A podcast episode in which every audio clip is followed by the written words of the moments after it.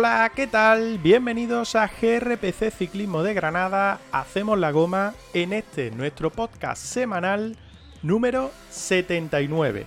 Recibido un saludo de José Miguel Olivencia. También me dirijo a todos los que nos acompañan desde ya en nuestro directo en Twitch, donde podéis interactuar a través de nuestro chat durante todo el episodio y nosotros os iremos leyendo eh, y contestando a cualquier, a cualquier cuestión que nos hagáis. Vosotros también hacéis la goma con nuestra grupeta. A ver cuántos podemos llegar a ser eh, hoy. El COVID, el protocolo antivirus, su aplicación y las bajas de ciclistas han tapado casi por completo la undécima etapa de la vuelta que se ha resuelto en Cabo de Gata con la victoria para Groves y que esta mañana ya que, y mejor dicho, que, que esta mañana han sido hasta 5 los ciclistas que han tenido que despedirse de la ronda nacional a causa del COVID. JD Sivakov, inmersos en el top 10 hasta hoy, además de los españoles del Care Pharma, Carretero, Miquel y Adrià, provocando un importante cabreo en el equipo navarro, ya que merma mucho sus opciones en su primera participación en una gran vuelta. En lo deportivo, etapa de transición, cuando se alcanza el Ecuador de la Vuelta a España, Renko se exhibió en la crono de Elche el martes, el fin de semana hizo lo propio en Asturias y ya le espera mañana jueves Peñas Blancas, el sábado La Pandera y el domingo Purche, Azayanas y Olla de la Mora, en nuestra conocida Sierra Nevada. Todos ellos ya puertos largos en los que habrá que ver si el belga explota o no, porque esa es la gran duda. Por detrás, Roglic, mejorado tras la crono individual, Enric Mas, Carlos Rodríguez y Juan Ayuso, por este orden, en la general están a la espera de un fallo del fenómeno ciclista belga. Hoy repasaremos cómo queda la clasificación general, con pocas novedades hoy en Cabo de Gata, y lo que desde mañana se vivirá muy cerquita de Granada, incluso en su salida dentro de nuestra provincia, desde donde, como sabéis, nosotros hablamos, criticamos y hasta algunos, que hoy nos acompañan también, entrena y ruedan en eh, bici. Para todo ello, esta semana sí saludo ya a Andrés Porcel. Hola Andrés, ¿qué tal? Muy buenas.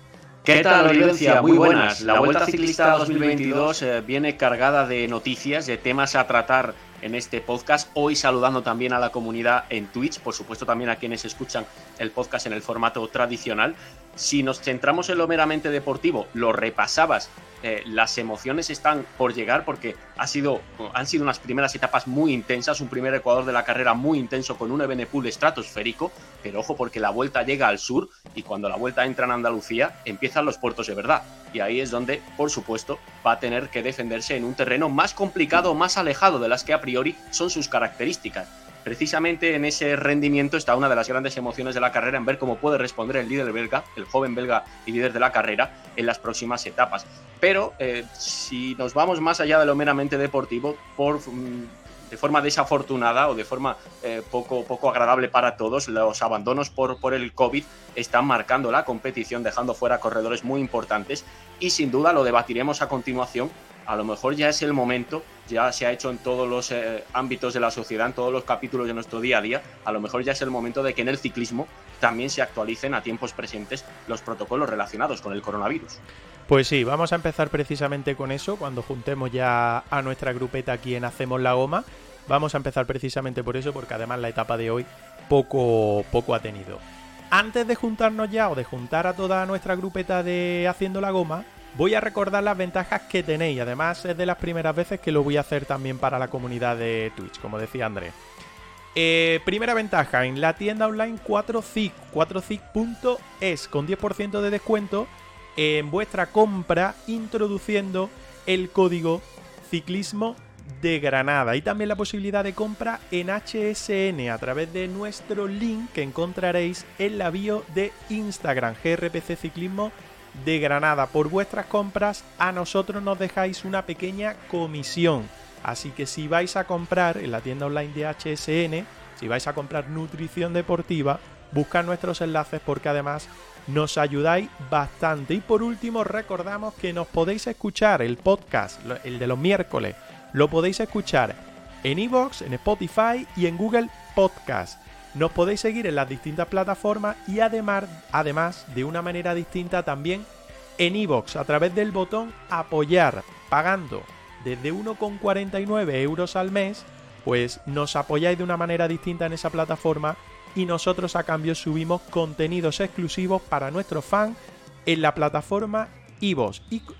Y como ya sabéis, ya estamos en Twitch, donde vamos a emitir todos los podcasts semanales de los miércoles que después tendréis disponibles a la noche en el resto de plataformas. Nuestro objetivo en Twitch pues es llegar a esos 50 seguidores porque así pasaremos a ese siguiente nivel que yo he calificado para abrir el tema de las suscripciones y demás opciones y jugar un poquitín más dentro de esta plataforma. Así que os pedimos que nos ayudéis, podéis pasar el directo a vuestros amigos y también participar en el chat porque os vamos a leer a lo largo de todo el episodio de hoy de Haciendo la Goma, 31 de agosto de 2022. Por último, tenemos también grupo de Telegram, podéis encontrarlo en la descripción que dejamos en de todos nuestros episodios en las plataformas, como ya he dicho, de Evox, de Spotify, de Google Podcast. Y a lo largo del directo de Twitch también iré dejando por ahí, eh, por el chat, el enlace para que os podáis sumar a nuestro Telegram, que durante esta vuelta a España tiene bastantes miembros y está bastante activo. Ahora sí, como cada semana, vamos a hacer un pequeño paroncito, nada, medio minuto un minuto.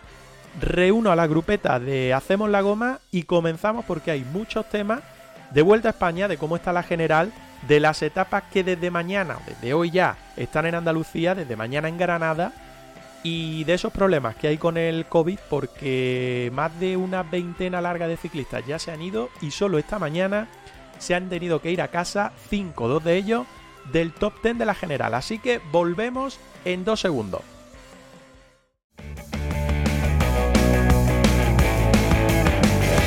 Escúchanos en iVoox y Spotify. Síguenos en redes sociales. CRPC Ciclismo de Granada. En Instagram, Twitter y Facebook.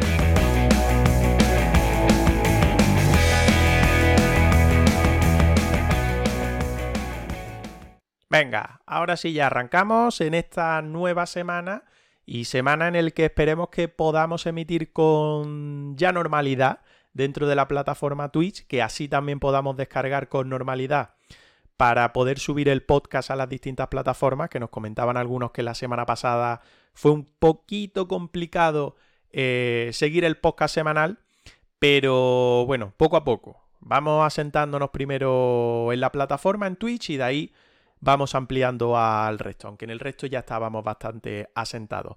Voy saludando a quien vamos, a quien nos vamos a juntar para hacer la goma a lo largo de toda la tarde de hoy, aquí en Twitch, luego en las plataformas cuando suba el podcast.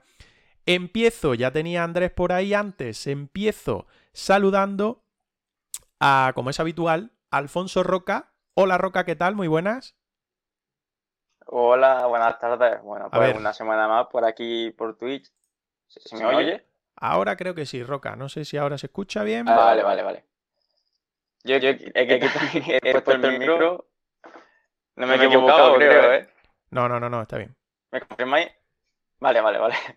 Pues nada, eh, lo que decía, que otra semana más por aquí por Twitch, eh, esperando que, que, no haya ningún problema y que, que, todo vaya fluido y que todo vaya más rápido, por lo menos que la etapa de hoy en la vuelta, ¿no? Que la verdad que ha sido un poquito lentita, pero bueno, tampoco no, nos podemos quejar que llevaban una semana muy intensa y bueno, por un día que una etapa larga y, que se tomen un poco más, digamos, de relax, pues tampoco pasa nada. Bueno, eh, ¿mañana y el fin de semana va a disfrutar de la vuelta o no? El fin de semana seguro que sí. El fin de semana lo tengo clarísimo que voy a estar en los dos finales en alto, en la bandera, que ya he estado un par de veces antes y es un final espectacular y, y en la, en la etapa de Sierra Nevada. Y mañana no, no lo tengo muy claro, pero ojalá que sí. Bueno, pues nos veremos entonces, seguramente, el fin de semana. Eh, Fernando Sánchez, ¿qué tal? Muy buena. Hola, ¿cómo estáis? ¿Qué pasa? Muy bien, te vemos sentado ahí cómodamente, ¿no? Sí, aquí en un cabecero de la época de, Cuéntame, ¿no lo ves? bueno, bueno, bueno. ¿Qué te ha parecido la vuelta hoy? Tú que defiendes siempre a los ciclistas. No, hombre, como dice Alfonso, joder, estaba siendo una vuelta muy rápida. Es normal que un día como hoy se lo tomaran un poco de descanso. Aparte, yo sé que la tele no lo decían, o sea, lo han, comentado, pero, pero se veía bastante aire de cara y eso hace además que los ánimos vayan un poco más, un poco más relajados. Así que nada, es normal que el día de hoy haya sido como haya sido. Y ya a partir de mañana, pues tendremos toda la guerra del mundo, seguramente. Bueno, Mañana luego veremos cómo es la etapa, porque digamos que la primera parte tranquila, bordean todo lo que es la costa hasta llegar a Málaga, desde Salobreña, y luego ya se meten un poquito al interior buscando esa subida Peñas Blanca, que para el que no lo sepa, pues está por encima de, Estepona, toda aquella zona, un puerto bastante duro, eh, y será la primera, la primera prueba, digamos, de alta montaña para Renko de Benepul. A ver cómo va respirando. De las tres que va a tener de aquí al domingo. Eh, Andrés, que ya estaba conmigo en la introducción, saludo nuevamente. Y si os parece, lo que voy a hacer es repasar, o lo que vamos a hacer es repasar eh, cómo ha quedado la etapa de hoy, eh, que ha llegado al sprint, como ya hemos dicho. repasamos cómo está la clasificación general y hablamos de. Mm, del, yo creo que del tema del problema que más está preocupando ahora mismo y que más preocupa a todo, que es el COVID. Así que rápidamente, por cierto, saludo, chat, que ya hay por ahí gente y vamos a ir saludando. Eh, Alcobita nos dice buenas tardes chicos, le contestaba Roca, eh, Joaquín Montilla, buenas tardes, hoy va todo bien, perfecto, nos alegramos. Y Paco Diógenes que nos dice también buenas tardes. Por tanto, buenas tardes a todos y cualquier cosa que queráis vosotros añadir, que queráis comentar, pues nos las vais dejando por el chat. Yo la voy leyendo. Roca creo que también está atento al chat. Andrés también. Y, vamos comentando. Vamos comentando cositas. Venga. No me enrollo, no, Fernando, tú no, ya lo sé. Eh, no me enrollo. Eh, clasificación de la etapa. Esa etapa de 191 con 2 kilómetros que ha terminado hace nada, a las 6 y 2 minutos de la tarde aproximadamente. Victoria para Caden Grops del Team Bike Exchange Jayco eh, en el sprint que ha batido a Danny Van Poppel y a Tim Merlier, eh, Juan Sebastián Molano del UAE ha sido cuarto y Matt Pedersen, que para muchos, incluido yo, era el máximo favorito hoy, ha sido quinto. Y en la clasificación general, pues sin novedades, y esto me carga, eh, sin novedades, Renko Ebenepul es el líder, es el mayor rojo, seguido de Primo Roglic a 2.41, Enric Mas a 3.03, Carlos Rodríguez cuarto a 3.55, Juan Ayuso quinto, ahora veremos por qué, eh, a 4.53, Joao Almeida sexto a 6.45, Miguel Ángel López séptimo a 6.50, eh, Teo Hart octavo a 7.37, Ben O'Connor noveno a 7.46 y Timen Aresman décimo a 8.44. Decía, bueno, puntos para Matt Pedersen, que hoy además ha sumado más, montaña para Jay, eh, Vine, eh, mejor joven Renko Ebenepul y mejor equipo el Ineos Grenadier, 29 segundos por delante del UAE. Decía lo de... Mm, eh, lo de los cambios en la general. ¿Por qué? Porque hoy han tenido que abandonar cinco ciclistas y dos de ellos eh, eran ciclistas que estaban en ese top ten. De hecho, eh, Simon Jade era quinto, se había metido después de la crono por delante de Juan Ayuso. Y Sivakov creo que era séptimo o así, ¿no? Séptimo, octavo, una cosa así, ¿no? Mm, octavo, noveno, estaba por ahí en los últimos puestos del top ten, sí. Bueno, pues lo dicho, que mm, han tenido que abandonar. El primero, la primera noticia en salir era la de Simon Jade a primera hora de la tarde, a primera hora de la mañana, perdón. Eh, después llegaba lo de Sivakov sobre las 11, 11 y pico de la mañana. Y luego saltaba la bomba del Kern Pharma. Sobre todo la bomba, digo, eh, bomba de Kern Pharma porque em, han pasado eh, control todo el equipo porque Rouget Adrià tenía, digamos, síntomas. Al tener síntomas han pasado pruebas y de esas pruebas han caído otros dos corredores, Héctor Carretero y Pau Miquel. Se han tenido que ir los tres. Primero saltaba la noticia de que lo habían apartado. Bueno, que se ha armado ahí un pequeño follón porque no quedaba claro si el protocolo era el mismo que el tour, si tenía alguna modificación, si no, bueno, a lo largo de la tarde ya con las teles en directo y con la radio han tratado de explicar esto. Yo he escuchado en Radio Marca, eh, no me hagáis mucho caso del nombre, no me acuerdo, y creo que era del sindicato de los ciclistas, explicando un poco todo, haciendo referencia a que era el mismo protocolo que el tour, que si el ciclista tenía síntomas eh, y no llegaba a una carga viral que no han especificado, eh, podía seguir en carrera, que la decisión estaba eh, médicos de la vuelta y médicos del equipo, pero que si, si, esos síntomas sí que hacía que tuviera una carga viral que pudiera ser contagiosa, poner en peligro al resto del pelotón, incluidos sus compañeros de equipo, pues que tenía que abandonar. Por lo tanto, esos tres ciclistas del Kern Pharma quedaban fuera, además de Jade y Sivakov. ¿Qué pensáis? ¿Esto es injusto? ¿No es injusto? Bueno, lo que queráis comentar relacionado a esto. ¿Eran declaraciones de José Luis de Santos, puede ser, presidente de la Asociación de Ciclistas? No, era el vicepresidente, creo, no, no era el presidente.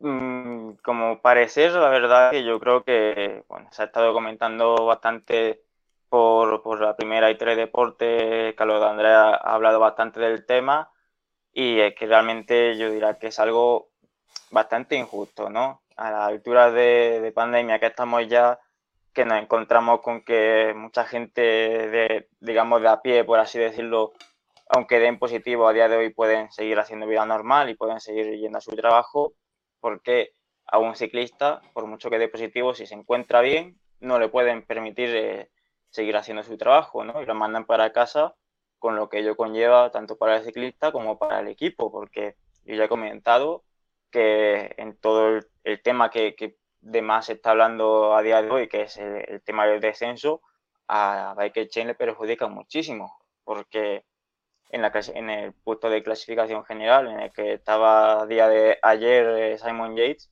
serían unos 400 puntos más o menos, lo que sumaría su equipo, y eso ya esos puntos los han perdido. Mm, imagínate que de aquí a dos meses echamos cuenta y vemos la clasificación y vemos que Bike Chain desciende y que si hubiera sumado esos 400 puntos Simon Yates, se habría salvado. La verdad que, no sé, es un poco un tema un poco delicado y, sobre todo lo que decía Carlos de Andrés, ¿no? que él ha preguntado a, a gente relacionada con la Liga de Fútbol Profesional Española y, y en la liga no hay normas tan estrictas, ni siquiera se sigue si se hacen test ni nada. O sea, que al final es, lo que comenta mucha gente, que la UCI se está quedando un poco atrasada en este tema. Nos centramos mucho en, tonterías como medir los calcetines y cosas así, luego no en cosas más importantes que afectan al trabajo de gente, lo hacemos malamente. O sea, yo, yo creo que habría que darle una vuelta ya vamos tarde en esta carrera, en esta Vuelta a España ya, ya va tarde porque ha perjudicado a mucha gente, pero para el año que viene tienen que mirarlo y, darle una vuelta. Y ahí también el mosqueo que tenía Oroz, el jefe del equipo Kerpharma, que evidentemente se ha quedado en una muy mala situación tras perder a, tres corredores, Adrián, Miquel y, también se han quedado el otro corredor que se ha marchado, que no recuerdo ahora, ah, Carretero, Carretero, que es el, el, otro ciclista que se ha tenido que ir por positivo COVID.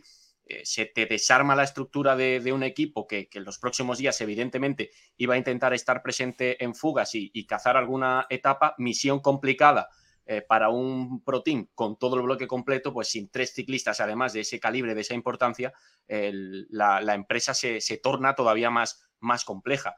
Es evidente, no voy a repetir lo, que ha dicho Roca porque lo ha, lo ha explicado perfectamente, pero, pero es lógico que, el ciclismo no puede ser el único deporte que mantenga protocolos anticuados en lo que al coronavirus se refiere. Y sinceramente, después de lo que está pasando en esta vuelta, dudo que, esto no se revise. Eh, y que incluso dudo que, no se pueda hacer algo durante la propia carrera o, no se pueda introducir alguna, alguna modificación en el transcurso de la misma que evite más abandonos de ciclistas que se encuentran bien físicamente y que, que al fin y al cabo se van por un, por un positivo COVID que no les supone mayor problema que, ese test en la mayoría de los casos.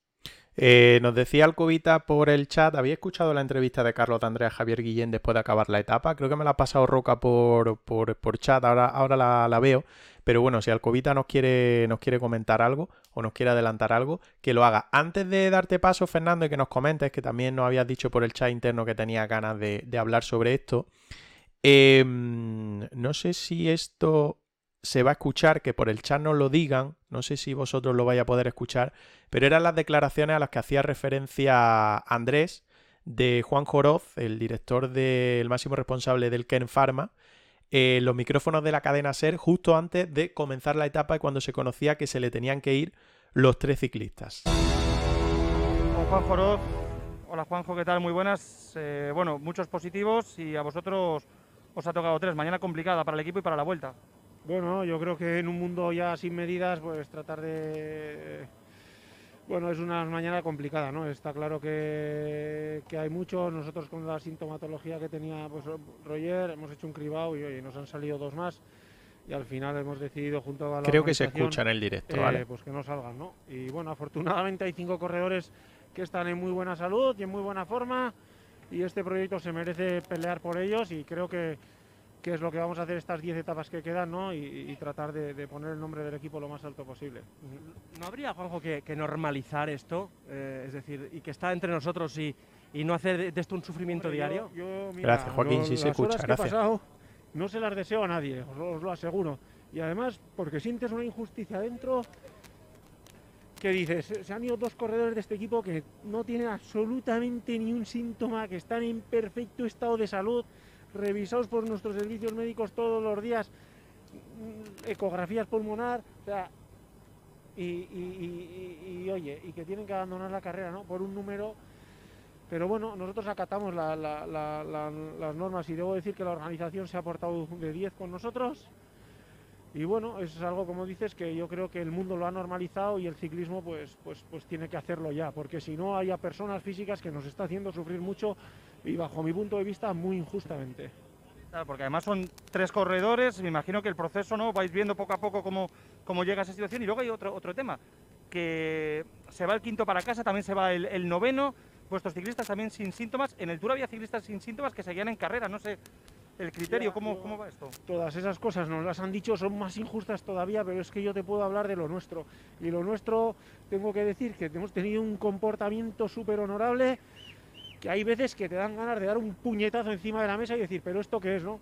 Pero como lo de los demás es de los demás, yo solo te puedo decir que, que, aquí, pues oye, mira, hemos cumplido las normas, la organización se ha portado de 10, desde aquí le tengo que aplaudir y no lo hago, lo hago porque es así, joder, porque, porque tiene personas dentro que, valen un potosí. Y bueno, yo lo que sí veo ya, pues un poco relajándome, pues que hay que normalizar esto, pues porque, porque el mundo lo ha normalizado y nosotros vivimos con el público y entre las personas y, es que no, no hay otra. O sea, es una auténtica ruleta rusa. Hoy he ido y digo, ¿y si en vez de dos me dan ocho, qué hago? O sea, seguridad ninguna. Pues bueno, pues, pues les ha tocado a Pau y a, Héctor. Pues más razón que un salto. Fernando decía que decía Oroz que, que, sobre todo que hay que normalizar todo. Y creo que no se está, no, no se ha normalizado, que el ciclismo ha quedado atrás dentro de la normalidad que todos tenemos en nuestra vida cotidiana. A ver, como, como bien has dicho que hablábamos en el chat, el, problema que tiene la UCI o el problema que tiene el ciclismo es que hay veces que nos comportamos que somos más papistas que el Papa. Y, como estáis diciendo, pues evidentemente en casi todos los ámbitos de la sociedad, pues está completamente normalizado ya el tema COVID. La gente tiene COVID y sigue yendo a trabajar, como ha dicho Alfonso. Y vamos, no, no voy a entrar más en ese tema, que estoy completamente de acuerdo con ellos. Lo único que digo es eso, que el ciclismo creo que tiene que mirar un poco hacia adelante, no hacia atrás, porque se queda bastante anticuado en las normas, normas sin sentido. ¿Cómo puede pasar eso? Tenemos un ejemplo muy claro, muy claro, muy claro de lo que estoy diciendo con el tema del tramador de, de Nairo Quintana, una, una sustancia que no está prohibida, no da dopaje, pero sin embargo está prohibida. Entonces, no sé, son cosas que tienen que mirarse bien y que tienen que, no sé, no, no sabría explicarme bien. Supongo que la UCI tiene miedo, pues imaginaros, yo que sé, que dejan correr un positivo, ese positivo contagia a otro corredor y ese corredor cae gravemente enfermo. Pero Fernando, es que ahora mismo con un siendo positivo puedes correr y creo, si no me corregí, que em, en el Tour de Francia hubo un ciclista que creo que fue Bob Jungle que dio positivo al comienzo, eh, no superaba o no llegaba a, eso, a esa carga viral de la que hacía referencia al comienzo, al principio, siguió en carrera y creo, creo que fue, si no me corregí, en la segunda o tercera semana llegó a ganar y terminó de una forma espectacular ese Tour de Francia. Efectivamente, sí, sí, fue Bob Jungles, exacto, eh, hubo, un positivo, sí, y, luego se llevó, se terminó llevando una etapa. Sí, sí, no, sí, eh, sí, sí, yo no estoy... Perdón, Fernando, pero es que no solamente mirando en el Tour, es que a día de hoy, en la vuelta, parece que hay positivos corriendo, porque se lo ha dicho Jesús Herrada, Juan Carlos García, en una etapa que lo han hecho antes de la etapa. Se comenta que hay muchos positivos corriendo dentro del pelotón. Seguramente.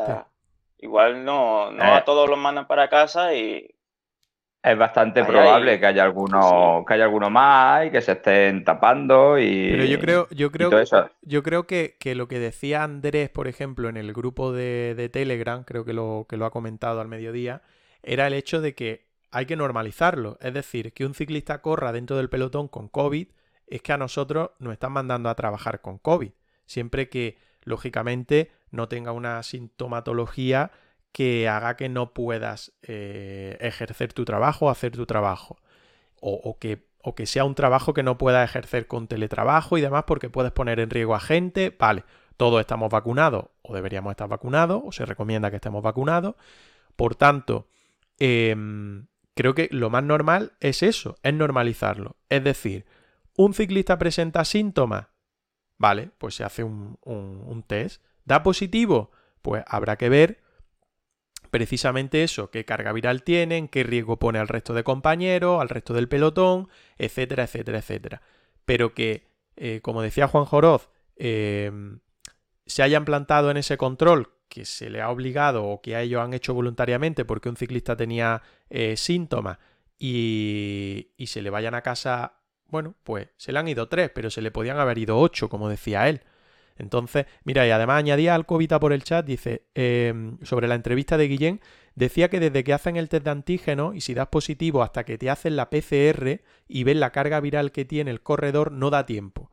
Eh, por lo visto tarda. No sé si me explico bien, sí, perfectamente. Además es que esto es normal. Si tú te haces una PCR, no la tienes en el momento, la tienes una hora, bastante horas después o al día siguiente y una PCR, o sea, una PCR, un test de antígenos no, no te asegura al 100% de que tenga el virus, ¿no? Y yo creo que todos no la hemos hecho en casa y no nos ha dado positivo hasta que tiene una carga viral bastante grande.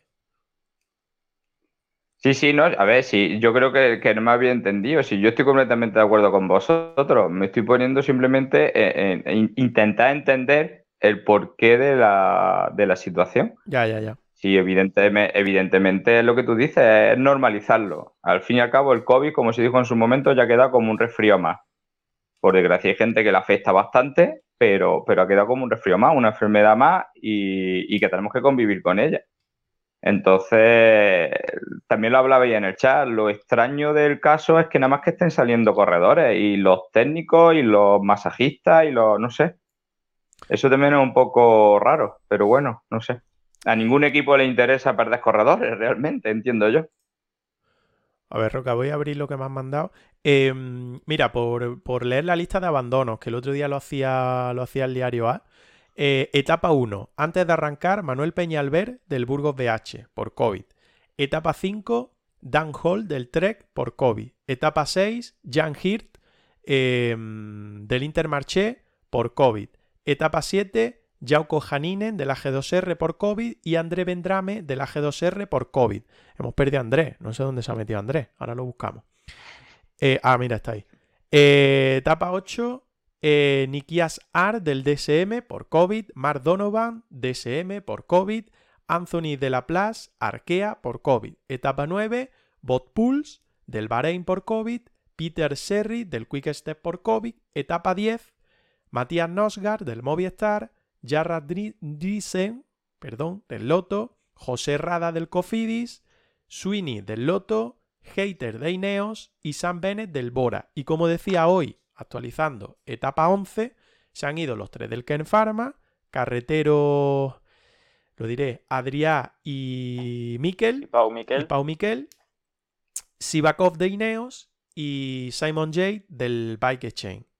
Eh, es que no sé, es que tampoco, no, no sé qué solución. Lógicamente ya para esta vuelta no. Pero lo que está claro es que todo el pelotón está en riesgo y no sabemos qué puede pasar mañana antes de la salida en Salobreña. Sí, bueno, pero eso al final es un poco lo que ha explicado Guillén, ¿no? En la entrevista que le han hecho en, en el rodillo de, de la primera. Eh, la- lo que te he pasado, Olivencia, es un poco eso, el resumen de lo que ha comentado y lo Sí, que dice que, cargando, bueno, ya que, ya que están, están mandando todos los positivos para casa, pues esperan que la tendencia sea a menos y, y que dejen de, de ir saliendo más positivos. Entonces, bueno, Lo pongo aquí. cuestión de, de esperar, pero también a principio de carrera mandaron una casa a Peñalver porque era positivo y ese no, no ha tenido ninguna influencia y ha seguido saliendo positivo. O sea que realmente no sabemos de dónde viene el problema, porque lo raro es eso, lo que se ha comentado en el grupo de Telegram, lo que ha dicho Fernando, que todos los positivos salen en el pelotón. Nada dentro del staff, nada dentro de los trabajadores de la vuelta, o eso, o no nos entramos, no lo sabemos, pero lo que tiene pinta de que no están saliendo positivos más allá de lo que es el pelotón.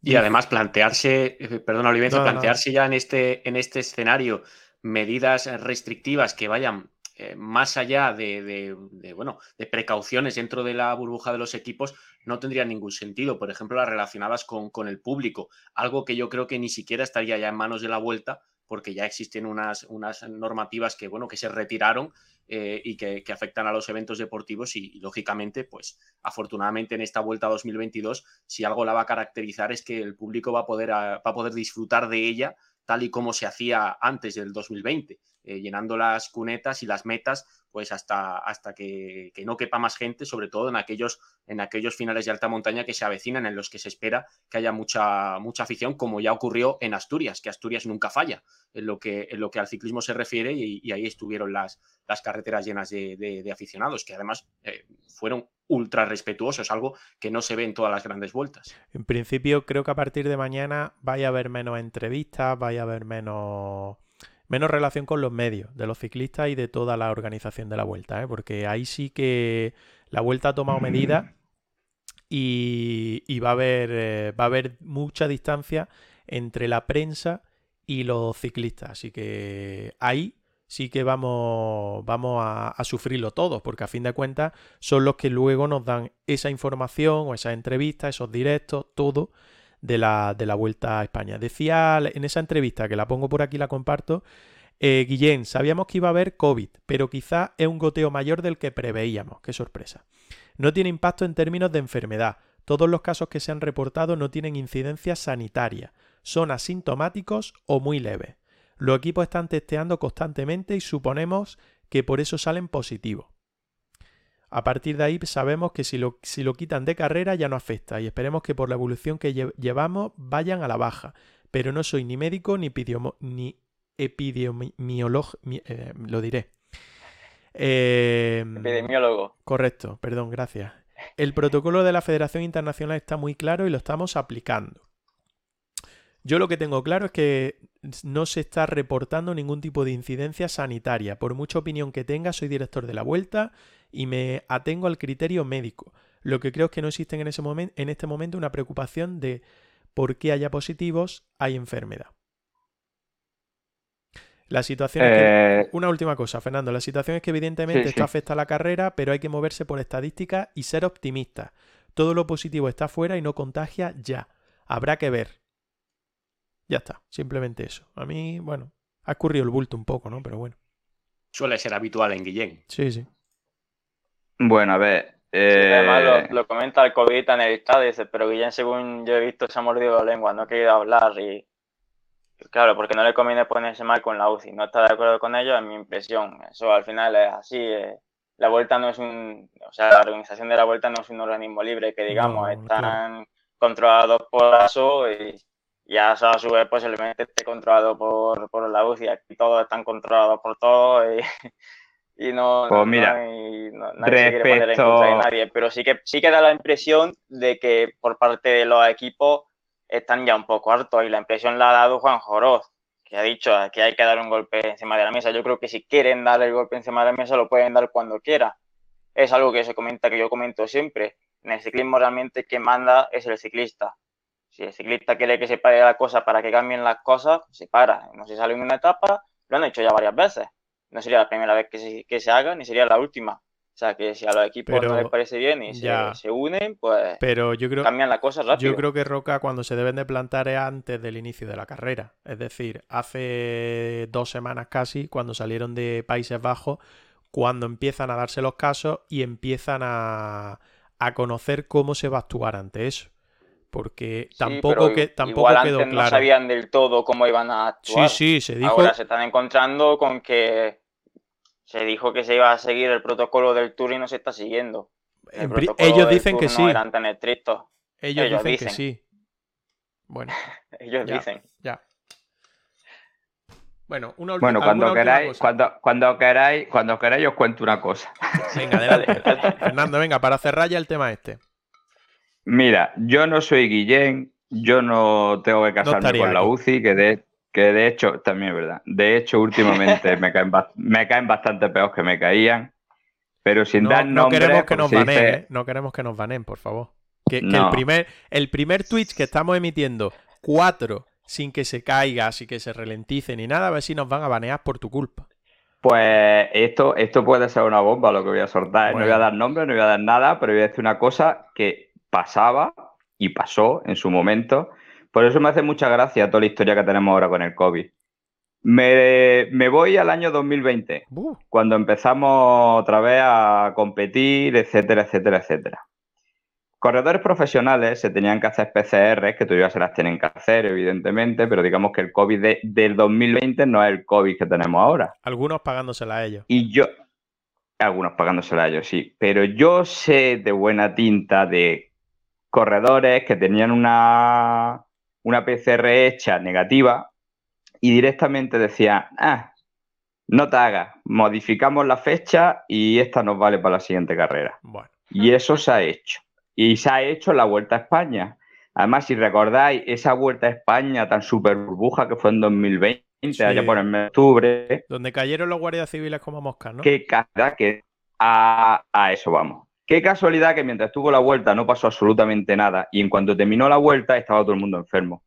Desde ciento y pico guardias civiles a un montón de corredores que ya no se sabía porque evidentemente el calendario había terminado y uno de ellos vino malo, que se se lo voy a decir, pues no pasa nada, fue Tomás, Tomás Marciski vino mal de esa vuelta a España y vino con COVID, que además lo pasó bastante mal y no terminó de recuperarse de COVID se falsearon pruebas, se falsearon un montón de historias, cuando realmente preocupaba más la enfermedad que lo que puede preocupar a día de hoy, porque entre otras cosas no había ni vacuna.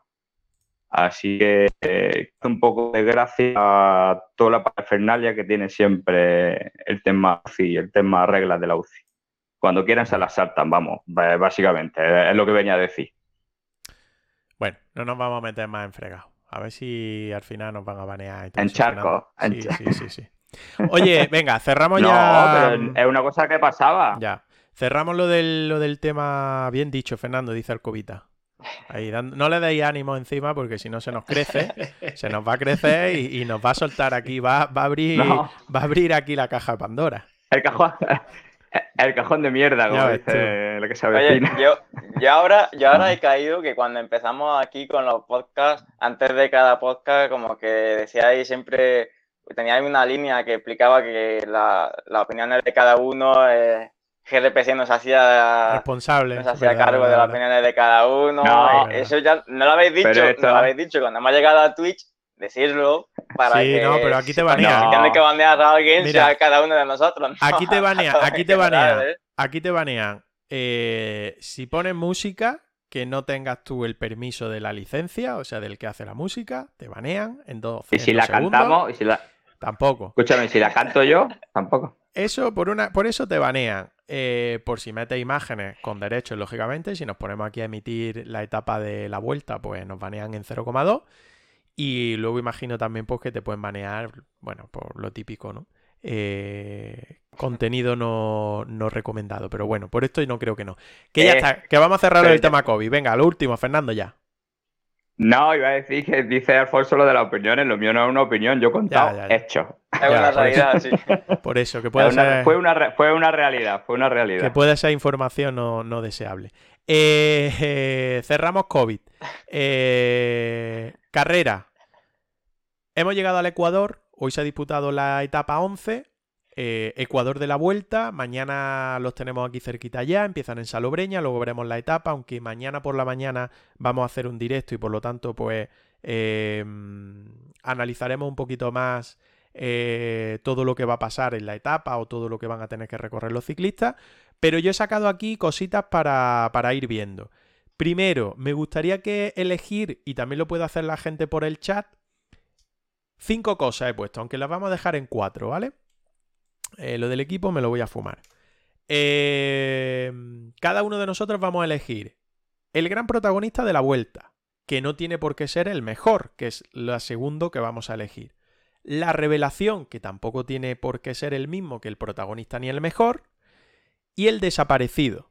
No sé si os ha quedado claro. ¿Quién empieza? Yo todavía estoy pensándomelo. Venga, empiezo yo. anda. La revelación sí la tengo. Venga, empiezo yo. Empiezo yo. Para mí, el protagonista. eh, tengo que poner a Renko de Benepul. Porque ha sido protagonista en Asturias. Es protagonista en la general. Y sobre todo, se la sacó, vamos a hablarlo claro, en la crono del otro día, del martes. El mejor. Yo me quedo con. Aquí es que tendría que repetir. Por lógica, el protagonista y el mejor tendría que repetir por lo que he dicho primero. Venga, Renko de Benepul. La revelación. eh, No, el mejor voy a poner a Jay Vine. Por las escapadas que ha hecho y los derroches que ha hecho y todo. Aunque lógicamente en la general luego no va a quedar. No va a quedar reflejado. La revelación. Pues me quedo con Carlos Rodríguez sobre todo por la última crono, porque estaría igualado con Juan Ayuso, pero la crono yo creo que ha decidido eso, al menos para mí. Y el desaparecido, hay muchos, pero yo me quedo con Richard Carapaz. Siguiente, ¿quién va? Voy yo si queréis. Eh, empezando por el mejor, en este caso, mmm, yo no tengo duda de que es eh, hasta ahora Renko de Benepul, el, el ciclista que, que, está soltando un rendimiento impresionante en, en, este primer Ecuador de la Vuelta Ciclista a España, con una exhibición de, motocicleta en la, en la crono de la, de la, comunidad valenciana entre el y Alicante, a velocidad de coche, a velocidad media de coche en ese, en ese recorrido. Eh, la revelación, y aquí coincido con, con Olivencia, yo, yo, también creo que es Carlos Rodríguez, por, por, sobre todo por la solvencia que está demostrando hasta ahora. Es verdad que queda mucha vuelta, pueden pasar muchas cosas, evidentemente tendrá días malos, como todos los corredores en lo que viene por delante, pero hasta ahora ha, ha corrido muy al estilo Ineos. Yo espero que este corredor siga en este equipo porque eh, es, está muy, su filosofía casa muy bien con, con, lo que ha sido históricamente el Ineos, ¿no? Esa solvencia para correr, ese, ese control de los, de los tiempos y de todo. Y eh, me queda uno que sería el desaparecido, eh, desafortunadamente, y además no, no es porque él eh, se esté desconectando de la carrera, también ha sufrido una caída y está siendo una vuelta difícil para él, pero yo a estas alturas, mm, si, si, la suerte le hubiera acompañado, le esperaba más arriba y dando más batalla, hablo de Juan P. López, del ciclista sevillano de, de, Trek, del que desafortunadamente no hemos podido ver, ver más hasta ahora. Mira, meto antes, bueno, de que, yo... antes de que vaya Roca, Alcobita, protagonista Benepul, revelación Carlos y desaparecido Carapaz. Te falta el mejor. Pero bueno, ahora no lo deja. Dale, Roca. Ostras, sí, sí, es verdad. No, no, no, decía Alcobita. Decía Alcobita, vale, vale. decía Alcobita. Ah, vale, vale, vale, vale. Perdón, perdón. Vale, yo voy a decir eh, como protagonista es que no, no, se puede decir otra cosa que no sea Benepul con la vuelta que está haciendo y la crono que hizo ayer, la etapa de montaña que lleva. En cuanto al mejor, voy a, a decir a Matt Pedersen, que lleva ya cinco top 10, estaba muy, muy bien en los sprint. En la primera etapa al sprint eh, hizo segundo tres veces, estuvo ahí al palo y si lleva el maillot verde ahora mismo es, por algo, por, su irregularidad, por estar atento también en fugas. en cuanto a revelación, yo diría Jay Vine, que aunque sí que es cierto que ya el año pasado hizo buena vuelta, este año con las dos victorias y sobre todo como, como ha subido, que, parece que vamos, está, está a otro nivel, se, se, está confirmando. Y en cuanto al desaparecido, yo voy a poner a Sergio Higuita, que la verdad que él a principio de temporada decía que iba a venir, sí, decía que iba a venir a la vuelta de, de líder. De hecho, no ha hecho ninguna gran vuelta hasta la vuelta y no, no, está teniendo, no está encontrando ese nivel, no, no estuvo yo, por ejemplo, lo esperaba bastante en la etapa de la guardia, que se le adaptaba bien a él, y no aparece. Fernando. Pues coincido en parte con, con Alfonso, eh, ya que ha dicho el desaparecido y Guita, porque bueno, Carapá al fin y al cabo, que puede ser otro gran desaparecido, eh, yo creo que, como hemos dicho alguna vez, la mente la tenía ya puesta en el año que viene, más que en este año. Pues que tenga cuidado. Así ¿eh? que me quedo con. Ya, ya, ya. Pero bueno, al fin y al cabo me quedo con Higuita, que como dice Alfonso, venía se supone que a disputar la vuelta como líder de, del UAE. Y mm, bueno, revelación me quedo también con Vine, porque creo que ha hecho una etapa muy buena en, los primeros días de montaña. ¿Creéis que lo vamos a ver en Sierra Nevada escapado también? Yo creo que sí. Posiblemente. Sí, sí, sí. ¿eh? Yo creo que sí, casi seguro. ¿eh? Fuerzas, Yo lo, veo con Superman escapado, ¿eh? En fuga. Ojo, ¿eh? Muy interesante porque Superman se le da muy bien la altitud de Andalucía, ¿eh? Ojo. Ya ganó ahí, ¿eh? Sí, sí, 2017, sí. Y en Calar Alto, si no recuerdo mal. Venga, Fernando, dale. Sí. Por cierto, ahora que habéis dicho 2017, hoy hace cinco años que ganó Thomas en Antequera. Ah, pensaba que era, que era tu aniversario, te iba a dar la felicidad. No. Ah, vale. No, no, el mío no. Eh, el mejor, evidentemente, Renko, porque está que se sale. Y, protagonista, protagonista la juventud. O sea, esa explosión de tanto de Carlos como de, de Juan Ayuso para mí es lo máximo de lo mejor que estamos viendo en esta vuelta, porque no es tampoco una, es una especie de confirmación de que pueden estar con los mejores y, en las mejores carreras. Así que, que, me quedo con eso, aunque te digo una cosa, muy pronto para hacer este análisis, si es que estamos a mitad de carrera, si es que no hemos visto todavía nada. Bueno, pero estamos en el Ecuador, o sea, ya hay que ir sacando conclusiones. Tú no me seas, no me no me seas ciclista, ¿eh? Por favor, no me seas tan ciclista. Que queda lo, pues si es que queda lo mejor, coño. no soy ciclista. Pero es que cada vez, ciclista no tengo nada. Cada vez vas con el freno mano más echado, tío. Que ya estamos en el Ecuador, que hemos visto ya 11 días, que ya se pueden ir sacando conclusiones, que está claro. Ahora hablaremos y es lo siguiente.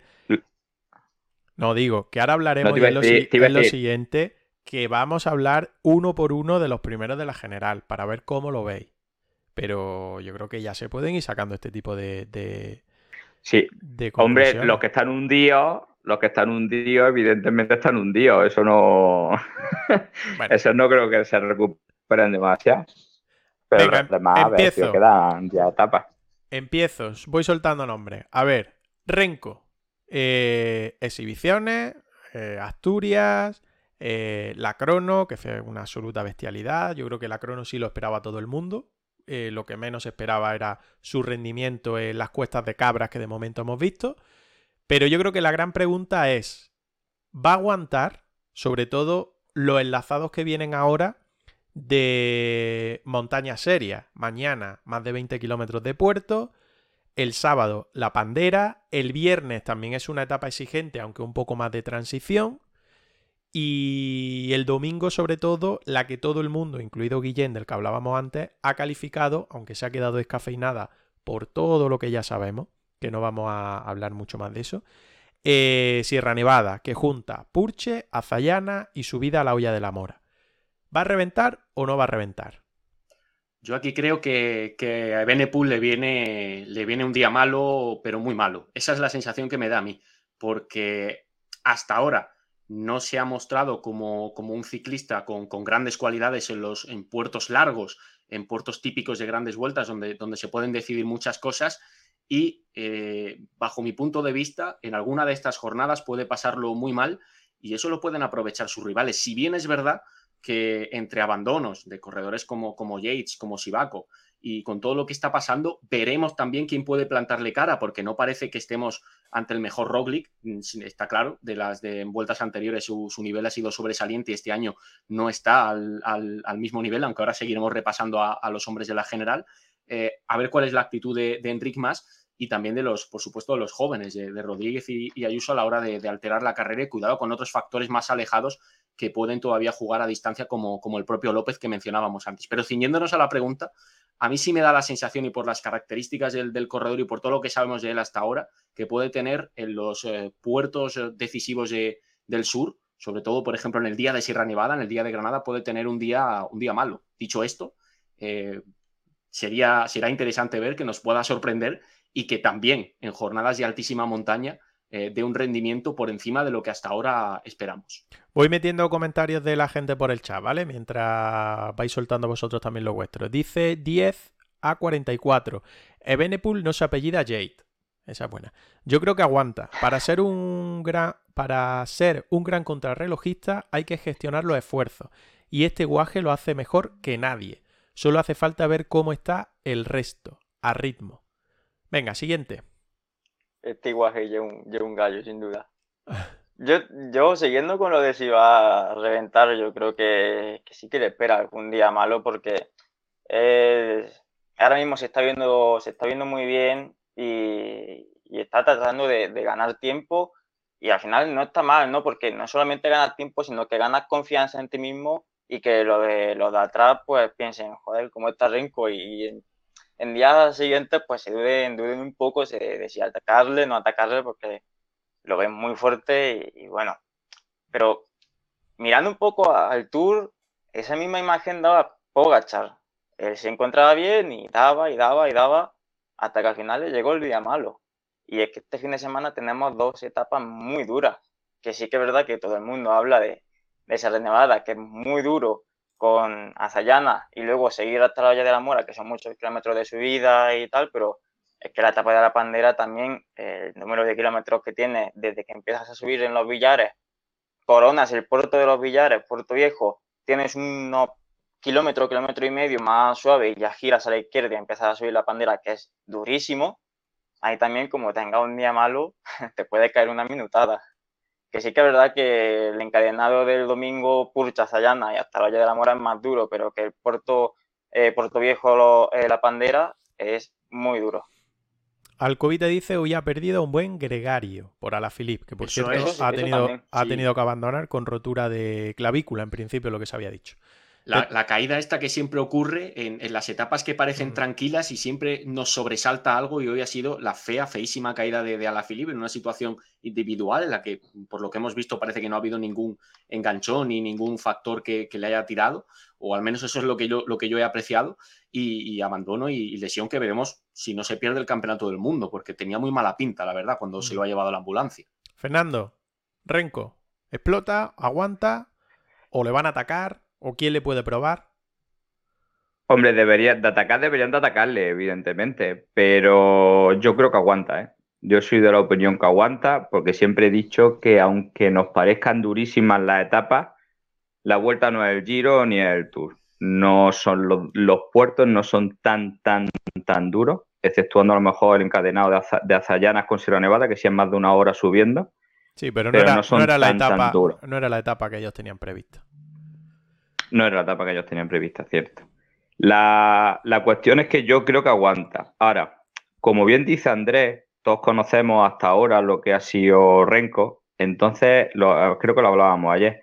Si alguno de los días tiene una pequeña crisis de decir no puedo seguirlo, pierde una barbaridad y seguramente se cruce en la carrera y un día a lo mejor pierde poquito, pero al día siguiente igual puede perder media hora porque hasta ahora hemos visto que, el chaval, pues bueno, el coco lo tiene que trabajar un poco más en esos aspectos, en el aspecto de que te pueden dar un día en el hocico y, no pasa nada. Porque te den en el hocico, al día siguiente te sale otra vez y te intenta rehacer. Pero mm, de momento parece que eso no lo ha sabido gestionar bien.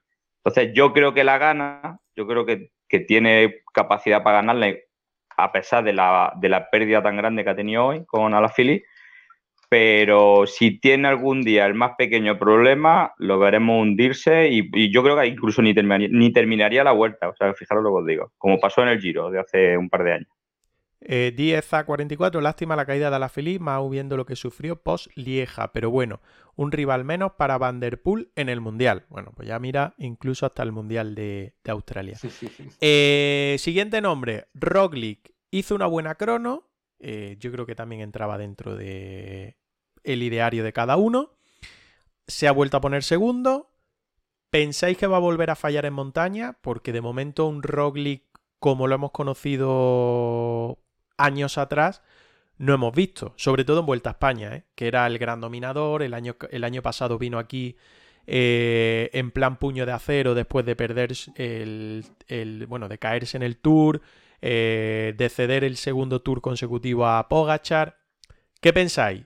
¿Lo veis como el gran rival de Renko? ¿Pensáis que va a volver a fallar en montaña? que no, que va a ir de menos a más, porque eso es otra cosa, creo que lo comentaba con Roca estos días atrás, eh, que es un ciclista que puede ir a más después de que no llegaba en una forma, en una gran forma esta vuelta. Bueno, ¿qué pensáis? Ahí va a estar el punto emocionante. ¿eh? Sí, dale, Roca, dale. Yo creo que, que, ya está yendo a más, Loli. Sí que es verdad que en la primera etapa de dura de montaña pues no se la ha visto al mejor nivel, pero ya ayer en la crono demostró un nivel, eh, no, igual no el, su mejor nivel todavía, pero como que ya está empezando a asomar la cabeza y ya está empezando a decir, oye, estoy aquí, ¿eh? contar conmigo, que, todavía quedan dos semanas y que yo aparezco. ¿eh? Así que yo creo que, que Renko todavía tiene que, poner mucho ojo en, en Roglic, en el esloveno, porque va a dar, va a dar mucha guerra es un tópico decirlo porque, claro, está segundo en la clasificación general y, no, no, se puede esperar otro análisis, pero estoy convencido también de que es el corredor completamente al acecho de lo que pueda pasar con, con Ebenepul. Por experiencia, porque da la sensación de que, de que puede ir a más en la fase más dura de la carrera, que es la que llega a continuación, y porque sin duda es, es conocedor eh, de, de, cómo se gana la Vuelta Ciclista a España. Lo ha hecho en tres ocasiones consecutivas, va camino o va a intentar cazar la cuarta, lo que sería sin duda todo, todo un récord. Y si Benepul tiene ese día que, algunos le hemos vaticinado y que luego veremos qué ocurre, ¿no? Eso es lo, eso es lo interesante de hacer análisis previos, que, que al final luego la competición nos puede sorprender, pero, pero si Benepul tiene, tiene ese día en el que, en el que se deja mucho tiempo, eh, sin duda ninguna, el que, el que mejor va a saber aprovecharlo va a ser Primo Roglic de entre todos los rivales que tiene, que tiene cerca el belga. Fernando. Vale, que no me funcionaba el micro. eh, Rogli, yo opino lo que estaba diciendo Alfonso, que evidentemente debe, debe de ir de menos a más. Y, al final yo creo que el rival... dale, dale, dale. ya volverá. Digo que, que es el, el, rival de verdad que va porque por más yo creo que más se va a dedicar a lo que se está dedicando en Asturias, que oye, que es muy bien, que es muy bien hecho, que es muy bien hecho, que hostias, que, que estás ahí es muy, muy difícil, pero no lo veo atacando, porque no lo ha hecho nunca, entonces no lo veo atacando. Así que yo creo que el, el gran animador de la huerta pensaba que iba a ser Jay, por desgracia lo hemos perdido. Así que confiemos en que Rogli sea ese animador. Y bueno, y quién sabe, y lo mismo Enric Man me da en la boca y me sorprende. Ojalá. Venga, ya te he dicho los dos, ¿eh? Ya tienes los dos. Eso es, que ha pasado tu, turno sobre Enric Eh, Roca, Enric Más, crono mejor de lo esperado, aunque se dejó un minuto, ¿cuánto fue? Un minuto 20, un minuto 30 con, con eh, Renko, que lógicamente hizo una crono de otro planeta, un poquito más de un minuto con Roglic y hasta dónde puede llegar en esta vuelta, porque hemos visto a un Enric más, aunque Fernando diga que no, un poquito más ambicioso, un poquito más ambicioso que en otras grandes vueltas. Em, ¿Hasta dónde puede llegar y si realmente lo veis atacando? Porque luego está el tema de los puntos de Movistar, si se va a conformar con un tercero, con un segundo, con un cuarto, no sé. ¿Dónde veis a Enric más en esta segunda parte de la vuelta? Sí, es que lo de, lo de lo que comenta sobre, sobre la crono, que al final si miras la, la clasificación y ves, Henry Mas ha perdido 1.50, puedes decir, hostia, qué mala crono. Sí, pero el que ha perdido con un 1.50 con un EBN porque ahora mismo está intratable solo un minuto con el campeón olímpico de crono, con Primo Rolli. O sea que es muy buena crono. Y además, para lo que se esperaba de él, que todo el mundo pensaba que iba a perder tres minutos, fue muy buena crono. Y eso demuestra eh, el enring más que tenemos en esta vuelta, ¿no? Y se ha visto en la etapa de montaña. No, te ha pero pasado tu más allá de lo que es sobre, sobre la bici. a ver, vamos a dejarlo, vamos a dejarle, Fernando. No, dale. no, no, no, no, no. Ha pasado, ha pasado su turno. Bueno, pues él, nada. él lo ha soltado todo, lo ha soltado todo, pues ya. Ha perdido el turno. Le Lo toca todo de golpe, pues. Después le toca a Andrés. No, pero es que estáis haciendo mucho hincapié en la crono y quiero daros un pequeño detalle de esa crono que no sé si lo habéis pasado por alto. Cuenta. Las diferencias de la, pues las diferencias de la crono fueron tan pequeñas porque había aire de culo. Sigue. Sí, Ala, claro, seguí. eso fue lo que Pero al bueno, final. eso eh, entra dentro del que ciclismo Cabañas no- también. No, ganara la crono, pero. Y ese fue el secreto de Claro, Miguel. Ángel López también, Claro. ¿no? Ahí va, ahí va. Bueno, ese puede es que tener al alguno haber aire. a- Sí, también, bueno, pero que me refiero que con aire de culo la- las diferencias son mucho más pequeñas, muchísimo más pequeñas. Entonces sí, pero que- decimos, eh, Que, se le veía, que no se le estoy veía muy bien desde. Sí, No, no, sí, sí, sé, que, no estoy pero- desmere- que no estoy desmereciendo la crono que hizo, entenderme. Pero que el aire de culo hace que a lo mejor en vez de meter un minuto y medio, pues meter un minuto o meter 50 segundos. Y ya visteis que ayer en la crono hubo gente que no son contrarrelojistas para nada y sin embargo le salió muy buena crono. Sobre todo no fijaros con Renko, sino con Remy Cabaña, que cuando corrió él hacía menos viento. Sí, sí, pero que eso pasa. Y prácticamente eso pasa- hicieron el- puede pasar Que en todas las sí, que cronos. sí, Y si mete una crono Que en la sí. costa, pues más todavía. O cercana a la costa. que, que sí, pero me refiero que, que esas pequeñas diferencias, que en este caso han jugado a favor del En- de Enric también fueron favorecidas por ese viento. Ya está. Que no estoy diciendo nada malo, joder. No, no, no, no, está bien, está bien. Bueno, Acá- Olivencia, ahora le salta dos turnos, ¿sabes? No, ya los siguientes dos ya. Ya, ya he hablado todo. Adiós. que. Hasta el, hasta el miércoles viene. Chao, chavales. Venga, cierra Roca y va Andrés. Eh, no, que no había terminado. Por eso, por eso cierra. Fernando. Cierra, cierra y va Andrés, digo. Eh, vale, vale.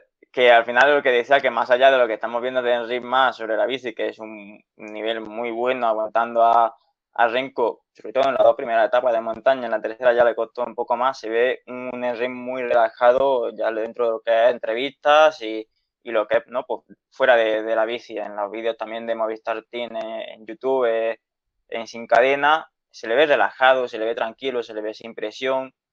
Y eso, pues, lo que está haciendo que, esté corriendo bien y que ahora, pues, esté dando el, el nivel que está dando. Y yo creo que realmente no lo vamos a ver atacar, porque él lo ha dicho en el, el día de descanso, al contrario de- del Tour también, que en los días de descanso se venía muy arriba y, su boca pagaba, tiraba cheques que, que él no podía pagar, pues aquí en la vuelta está siendo más cauto y ha dicho pues lo que todos esperamos, que realmente no, no esperamos que ataque, que no se la va a jugar, que va a defender lo que tiene. Ahora mismo es un tercer puesto y eso supone muchos puntos UCI para, para su equipo. A día de hoy, terminando tal y como terminaría el Movistar, son 700 puntos, que le diría mucho, mucho aire al equipo. Entonces, más allá de, eso, de atacar y perder un tiempo porque no te salga bien y perder todos los puntos UCI, pues asegurar y, terminar como está.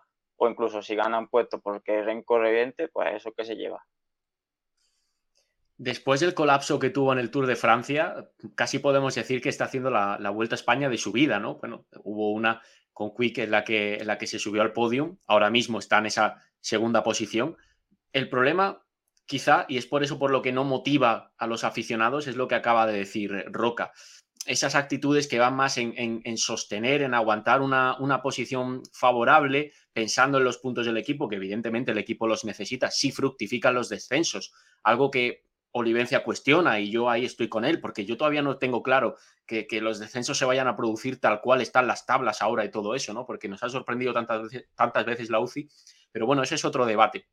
Hablando exclusivamente de, de Enric Mas, eh, ojalá eh, cambie su, su filosofía habitual en las etapas que se avecinan, sobre todo si ve flaquear a Ebenepul, si ve que Roglic mantiene esa línea de, de esta vuelta en la que hasta ahora no ha encontrado su mejor tono, e intente asaltar la carrera, porque podría encontrarse con una situación que quizá no se vuelva a repetir. Y ahora mismo está en una posición idónea para intentar un asalto a la, general, a la primera posición de la, de la general de, la vuelta. Y oye, eh, eso le haría callar muchísimas bocas, que ya sabemos que, Enrique es un ciclista que últimamente ha, generado más críticas que, alabanzas y está quizá ante la, oportunidad de, darle la vuelta a, esa situación y llevarse al, al Parmarés una grande.